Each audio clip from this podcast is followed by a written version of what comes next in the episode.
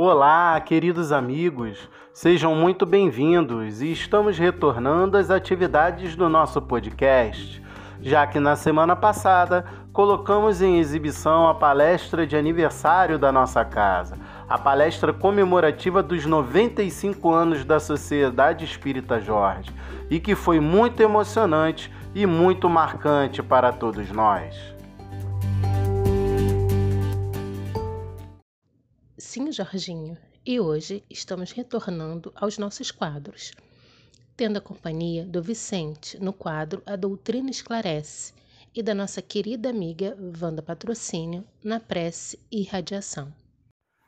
Mônica, muito legal nossos convidados de hoje. E como falamos em todos os programas, tenho certeza que o dia de hoje está para lá de especial. Jorginho, ressaltando que o Vicente irá responder as duas perguntas sobre o bem e o mal, baseadas no livro Céu e Inferno e também no livro dos Espíritos. E neste momento vamos passar à querida amiga Andréa Pessoa com a nossa leitura do dia.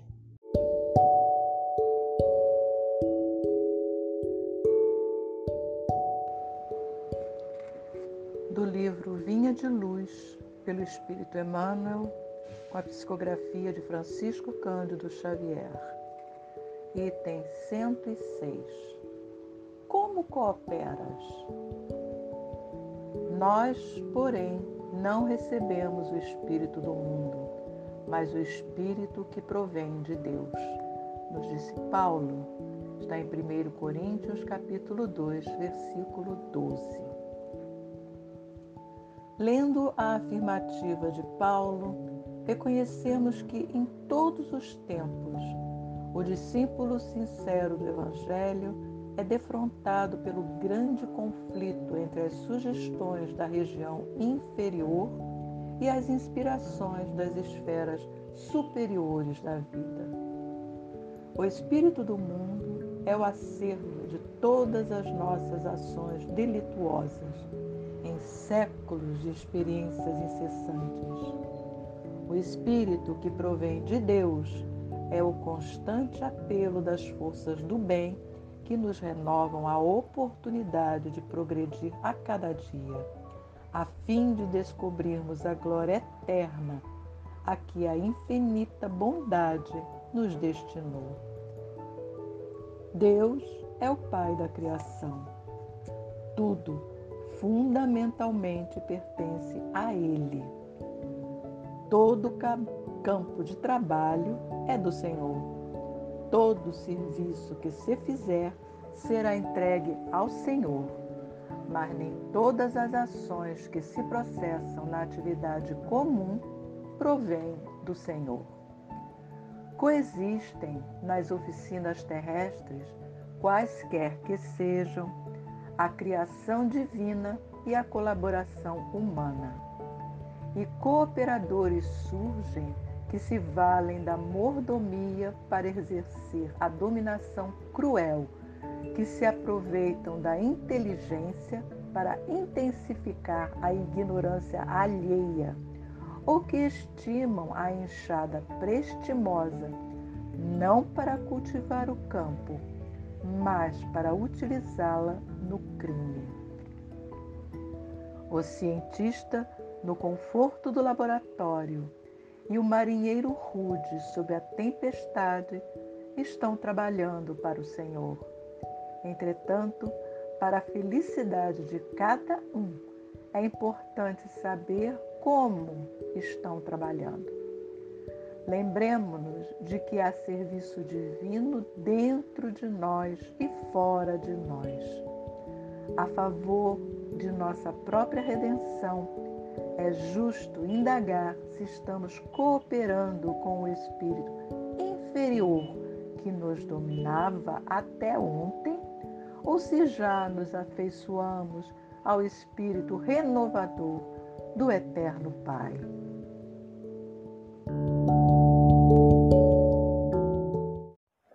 Andréia, muito obrigado, amiga. Mais uma página para refletirmos. E nós vamos caminhando com o nosso programa, com o quadro sobre mais uma personalidade espírita. Você sabe quem é? Agora, amigos, vamos às dicas do quadro Você Sabe Quem de hoje. Extremamente bela e de uma inteligência invulgar, tinha grande facilidade para os estudos e era ávida por novos conhecimentos. Era uma mulher extremamente caridosa, sempre disposta a dar atenção ou uma palavra de conforto aos mais necessitados.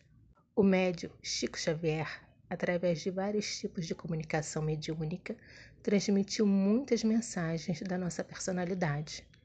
Vários livros foram ditados, entre eles Pai Nosso, Amizade, Palavras do Coração, Cartilha do Bem, Evangelho em Casa, Deus Aguarda e Mãe. Na espiritualidade maior era conhecida como Blandina. O livro Entre a Terra e o Céu, de André Luiz, psicografado por Chico Xavier, mostra nos capítulos 9 e 10 o seu grande trabalho dedicado às crianças no Lar da Benção. Nossa personalidade de hoje tem um papel fundamental na evangelização infantil. Entre ela e seu esposo se chamavam por um carinhoso apelido. Com essas dicas, já sabe de quem estamos falando? E daqui a pouco a Mônica volta para desvendar mais uma personalidade. É, Mônica amiga, vamos avançar com o quadro agora da Doutrina Esclarece, falando sobre o tema o bem e o mal. O Vicente já está aqui conosco, então vamos direto ao ponto. Seja muito bem-vindo, Vicente. No livro Céu e Inferno, na primeira parte, no capítulo 7, Código Penal da Vida Futura, os espíritos falam a Kardec, no item 6, que o bem e o mal que fazemos decorrem das qualidades que possuímos. Não fazer o bem quando podemos é, portanto, o resultado de uma imperfeição. Se toda imperfeição é fonte de sofrimento, o espírito deve sofrer não somente pelo mal que fez, como pelo bem que deixou de fazer na vida terrestre? Vicente, como podemos analisar este item que nos foi trazido pela espiritualidade? Olá, Jorge, Mônica, ouvintes do podcast da Sociedade Espírita Jorge. É com alegria que atendemos o convite para falarmos sobre o item sexto do Código Penal da Vida Futura, está contido lá no livro o céu e o inferno ou a justiça divina segundo o Espiritismo, uma das obras fundamentais do, da doutrina. No item 6 do Código, Kardec assinala que o bem e o mal que fazemos decorrem das qualidades que possuímos. Observem que há uma relação do bem e do mal que fazemos com as qualidades que possuímos. Qualidades, historicamente, já foram analisadas, foram pesquisadas, foram registradas em obras desde a época de Aristóteles, ou seja, 300 e poucos anos antes do Cristo. Aristóteles já assinalava as qualidades numa, num livro, no opúsculo chamado Ética Nicômaco. Spinoza, no seu estudo sobre ética, também assinala sobre essas qualidades, né? E mais recentemente, o pensador, filósofo André Comte Sponville, numa obra belíssima chamada Pequeno Tratado das Grandes Virtudes, também nos falam sobre essas qualidades. Então, Kardec, lá no Livro dos Espíritos, também vai nos levar a entender quais seriam essas qualidades que possuímos. Mas se nós possuímos essas qualidades para distinguirmos o bem do mal, significa que nós já passamos por um ciclo de encarnações, por isso nós falamos, tá? É, precisamos entender, precisamos procurar no contexto da própria doutrina as explicações dos seus conceitos. Então, quando se ele fala qualidades que possuímos, como é que nós adquirimos essas qualidades? Então, aí nós vamos encontrar lá nas questões 132 do Livro dos Espíritos, quando fala sobre o objetivo da encarnação, ou na questão 66 ou 67, quando ele já fala sobre o objetivo né, da reencarnação. Então, nós vamos entender, vamos ver que é um ciclo de, um ciclo de, de encarnações para depurarmos o espírito, né, é, no processo de expiações que está relacionada exatamente com a perseverança que tivemos em várias ocasiões, em vários momentos, sobre o mal. A atuação do mal, né, a predominância do mal sobre o espírito. Então, essas qualidades que vamos, fomos adquirindo ao longo das existências terrestres ou em outro mundo físico, que faz essa depuração, que faz essas conquistas. E então, se as qualidades que possuímos, também lá no livro dos Espíritos, nós vamos observar que há uma lei chamada lei ou princípio da não retrogradação, que não vamos encontrar em nenhuma outra ciência que assinala isso. Ou seja, são qualidades que possuímos e que não perdemos mais. Elas podem ficar estacionárias, mas não perdemos mais. E essas qualidades é que vai, repetimos, fazer com que possamos distinguir o bem e do, do mal. E se praticarmos, mesmo com essas qualidades, o mal, isto resulta numa imperfeição. E toda imperfeição é fonte de sofrimento, é fonte de dores. Né? Assinalamos que essas imperfeições, esses sofrimentos, é no campo moral. Perfeição moral, sofrimento também moral, são as angústias, né? que vai nos levar ao remorso, ao arrependimento. Então, novas escolhas, novas oportunidades que Deus nos concede pela sua magnânima justiça para repetirmos um ciclo diante de escolhas sempre dolorosas para podermos melhorar as nossas qualidades, superar esses nossos sofrimentos e, consequentemente, seguirmos pela senda do progresso, pela senda das grandes conquistas até chegarmos à felicidade. Muita paz, muito obrigado por essa oportunidade. Vicente, este é um assunto muito vasto, mas gostaríamos de deixar mais uma pergunta para ouvirmos suas considerações através de seus estudos. Na questão 632 do Livro dos Espíritos, os Espíritos respondem a Kardec que Jesus vos disse: Vede o que gostarias que vos fizesse ou não vos fizessem. Tudo se resume a isso. Não vos enganareis. Através desta frase, como fazer distinção entre o bem e o mal? Prezados ouvintes do podcast da Sociedade Espírita Jorge, vamos agora apreciar a questão 632, que está contida no Livro dos Espíritos, na sua parte terceira, das leis morais, onde Kardec, entre outras questões, aprecia o bem e o mal. Antes de levarmos a leitura desta questão para apreciação, gostaríamos de comentar brevemente a escala espírita, só nas suas características gerais, para podermos então compreender por que, que Kardec formulou esta questão da maneira como ela está formulada.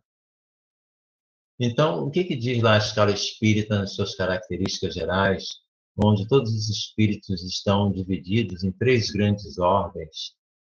Né? Então, a terceira ordem, é, espíritos imperfeitos, são aqueles espíritos que têm a predominância da matéria sobre o espírito, propensão para o mal, estão sujeitos a provas e expiações. E em relação ao conhecimento de Deus, eles têm a intuição, mas não o compreendem. Os espíritos bons da segunda ordem, eles têm a predominância do espírito sobre a matéria, têm o desejo do bem e estão sujeitos a provas. Não mais têm o mal para espiar. E em relação ao conhecimento de Deus, eles compreendem Deus e o infinito. A hora que o conhecimento, então, dos espíritos bons, em relação aos espíritos imperfeitos, é muito, mas muito mais amplo. E já os espíritos que compõem a primeira ordem, os espíritos puros ou perfeitos, nenhuma influência da matéria e tem uma ascendência absoluta, moral e intelectual sobre os espíritos das demais ordens. Então, é, por que, que nós trouxemos essa escala espírita? Porque Kardec, ao formular a questão 632, ele começa assim: estando sujeito ao erro, não pode o homem enganar-se na apreciação do bem e do mal e crer que pratica o bem, quando em realidade pratica o mal? Ora, meus amigos, crer que pratica o bem, quando em realidade pratica o mal, representa que a classe ou a ordem desses espíritos ainda não tem um conhecimento suficiente do que é o bem e do que é o mal. Por isso que estão sujeitos ao erro. E que, qual seria os espíritos que se enquadrariam, então, nessa questão 632, em sua maioria? Exato, seriam os espíritos imperfeitos, onde há a predominância da matéria sobre o espírito, há propensão para o mal e estão sujeitos a provas expiações. Ou seja, eles têm uma visão ainda muito restrita sobre uma série de, de, de atividades, uma série de faculdades, tanto intelectuais e morais, que restringem as suas ações. A resposta dos espíritos, por sua vez, é de uma profundidade e de uma simplicidade impressionante, porque eles vão reproduzir as palavras de Jesus. Jesus disse a resposta: Vejo que quererias que vos fizessem, ou não vos fizessem. Tudo se resume nisso. Não vos enganarias. Ora, meus irmãos, esta resposta né, é aquela: faça ao outrem aquilo que gostaria que vos fizessem, ou não faça ao outrem aquilo que não gostariam que vos fizessem. Ou seja, nós sempre gostaríamos que, que fizessem para a gente o bem. Mas para fazer o bem, devemos fazer também o bem. Entre vários pensadores, esse tema, essa resposta, ela se enquadra perfeitamente numa dedução de Immanuel Kant em uma das suas obras, assim, principalmente uma obra sobre moral, que ele denominou de imperativo categórico. E o que, que seria esse imperativo categórico deduzido por Kant? Ele diz o seguinte: defende que os indivíduos deveriam agir conforme aquilo que gostariam de ver como lei universal, ou seja, só deveria agir de maneira que gostaria que todos, sem exceção, agissem. Então, é exatamente isso que Jesus está propondo na resposta que os espíritos registraram na questão 632. E assim, então, nós encerramos por hora essa análise, devido ao tempo, desejando a todos um abraço. Nossa imensa gratidão ao Vicente pela sua fala, pelos seus estudos. Nosso grande abraço fraterno e a nossa gratidão. E Mônica, chegou a hora de desvendar a personalidade do dia. Você sabe quem é? Sim, queridos amigos. Hoje falamos da nossa querida Irma de Castro Rocha. Esse encantador espírito ficou conhecida como Mei Mei. Que bacana a nossa personalidade do dia. Aliás, que bacana esse nosso programa de hoje, assim como todos os outros programas que já passamos. E estamos completando cerca de dois meses e meio que estamos nessa segunda temporada do podcast. E sempre agradecemos ao apoio e carinho de todos vocês. Vou passar a palavra final à nossa amiga Mônica, que tem vários recados importantíssimos a vocês. Fiquem atentos. E mais uma vez vou me despedindo e desejando uma ótima semana sempre a todos nós, vencendo a todas as atribulações do caminho. Grande abraço a todos e pode seguir, minha amiga Mônica.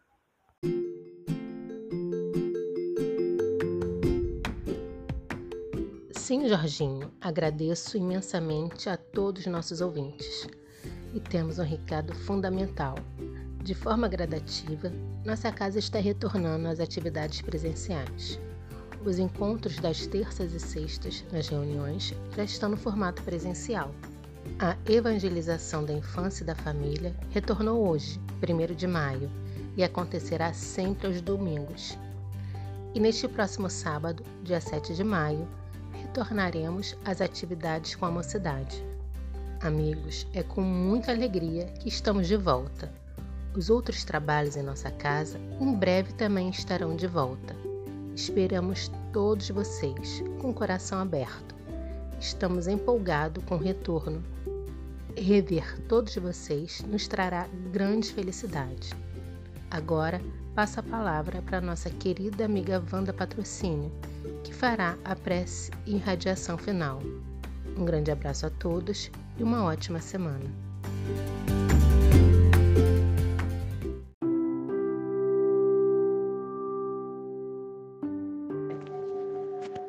Amigos, irmãos de doutrina, boa noite. E nesse momento, ouvindo falar, sendo convidada para festejar uma nova Páscoa, aqui estou eu, suplicando ao Senhor que nos ampare, que nos dê esperança, que nos fortaleça no seu doce amor. Pedindo ao Pai que caminhe conosco, que nos dê a mão, que nos segure mais uma vez. E a Jesus, nosso Mestre muito amado, que conosco caminhe, nos perdoando as faltas, os erros, nos dando esperança de dias melhores, de encontros amorosos, queridos com aqueles que nós amamos, não importa em que lugar estejam. Senhor, Mestre querido, essa Páscoa está sendo muito difícil para a humanidade. Temos uma guerra em curso que pode se propagar e aumentar e envolver toda a humanidade. Temos no nosso país, Senhor, sombras difíceis, momentos políticos complicados. E aqui, Senhor, Convido meus irmãos, minhas queridas irmãs, para orarmos firmemente, suplicando ao alto o esforço dos irmãos espirituais da luz e nosso benefício, benefício de nós, humanidade, que possamos aprender também de uma vez por todas que só o amor salva, que só o amor nos faz crescer Mestre, ficamos aqui pensando as dores dessas mães que nem seus filhos pequeninos desaparecerem nessa guerra. Ficamos pensando, Senhor, como é difícil para nós entendermos todos esses acontecimentos difíceis que maltratam, que machucam. Sabendo que a nós, Senhor, resta a esperança de orar e acreditar que a proteção divina se fará sempre. Por isso, nessa manhã, nessa tarde que se inicia, quase tarde, nós suplicamos aos companheiros que nos acompanhem na prece. Peça a doce mãe para que ela nos envolva, nos abençoe Que ela acalente, meus irmãos, o coração dessas mães que sofrem pela perda de suas crianças. Senhor, Mestre, como nós gostaríamos que estivesse conosco mais uma vez, que estivesse conosco, Senhor, nessa caminhada difícil, nesse momento complicado a humanidade passa por momentos muito difíceis. Esse mundo de provas e expiações, no momento tem provas muito complicadas. Irmãos exterminando irmãos, a fome batendo em todos os lares, as dificuldades, o sofrimento. E nós explicamos, Senhor, que mais uma vez cuide de nós. Não desanime de nós, Senhor. Nos dê esperança. Possamos alcançar essa luz mais depressa, com mais vigor, muito mais intensidade, Senhor. As nuvens, Senhor, escurecem rapidamente, mas o sol, que é a tua luz maior, esclarece com muito mais rapidez, com mais doçura. E nós te imploramos que essa luz se faça em nossos corações, que possamos nos olhar como irmãos verdadeiros, nos abraçarmos, confraternizarmos e, de joelhos postos, Senhor, orar, suplicando a tua proteção e o teu amparo, o amor que vieste nos entregar, puro, perfeito, maior, e que a humanidade não entendeu e te maltratou, mestre, e te fez sofrer, e fez tua mãe chorar de dor. E ainda, Senhor, com a tua bondade infinita, pediste ao Pai que nos perdoasse porque não sabíamos o que estávamos fazendo. Éramos crianças ainda, mas já não somos crianças, Senhor. Estamos adultos, precisamos crescer nós precisamos da tua mão, Senhor. Precisamos do teu abraço. Precisamos da tua voz. Precisamos da tua palavra. Precisamos do teu amparo, Senhor. Nesse momento, nós te suplicamos, Mestre, o abraço amigo eterno que tem, trouxeste para nós. E o teu pedido mais uma vez ao Pai que nos perdoe, porque ainda não sabemos o que estamos fazendo. Nós precisamos acordar desse sonho difícil, um pesadelo, que não nos mostram caminhos melhores. Que possamos finalmente, Senhor, encontrar a estrada maior. Esquecer as vielas dos caminhos e na estrada que leva a tua luz, todos juntos, possamos chegar para receber de ti, Mestre, a palavra carinhosa, o gesto amoroso e o olhar mais terno que já se viu sobre essa terra. Sua bênção, Mestre, hoje e sempre sobre nós. Graças a Deus.